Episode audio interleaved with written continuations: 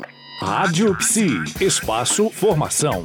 Voltamos nessa segunda com Walter da Mata, que é psicólogo e mestre em psicologia social, formado pela Universidade Federal da Bahia, especialista em psicologia e relações raciais, presidente do Conselho Regional de Psicologia da Bahia, membro da Comissão de Direitos Humanos do Conselho Federal de Psicologia e vai falar com a gente hoje sobre racismo e relações raciais. Bom, Walter, no ano de 2013, o Brasil incluiu na Lei de Diretrizes Básicas do Ensino, através da Lei 10.630 os conteúdos relativos à cultura afro-brasileira. Como é que você avalia essa decisão? Volto a dizer, né, Denise, é. que é muito importante. Né? Tirar a contribuição dos negros africanos, né, as, da, das diversas culturas africanas que vieram para o país, da ordem do folclore, certo? Para um, um outro patamar.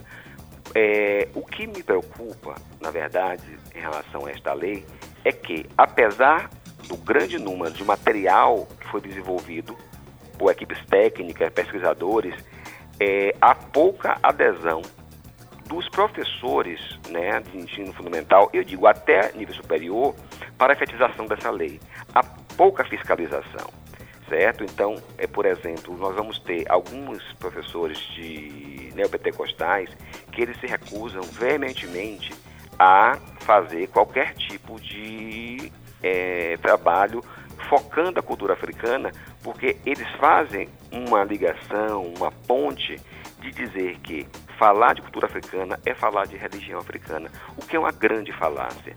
Né? E tem um problema mais sério ainda, porque a nova lei da educação está querendo retirar essa obrigatoriedade. Então, em 2003 tivemos esse avanço e agora, em 2016, podemos ter um grande retrocesso se for retirada essa lei é, da Lei de Diretrizes Básicas.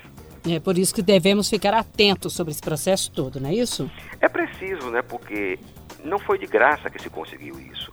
Foi negociando, luta do movimento negro, de intelectuais negros, para a inclusão desses conteúdos. E de uma hora para outra, numa canetada, se tira tudo. Então, é, décadas de luta são é, destruídas num único, numa única ação de caneta. É preciso efetivamente um diálogo com a sociedade para ver, verificar a importância disso, porque isso, isso foi conquista. Né? Então, essas conquistas não podem ser destruídas de uma hora para outra na cabeça de um ministro ou de qualquer pessoa que esteja à frente da pasta da educação. Ok. E por hoje fechamos o nosso bate-papo super interessante na Rádio Psi, mas amanhã tem mais, Walter. A gente volta nessa terça-feira. Até lá. Com certeza, até lá, Denise. Um abraço para você. Outra.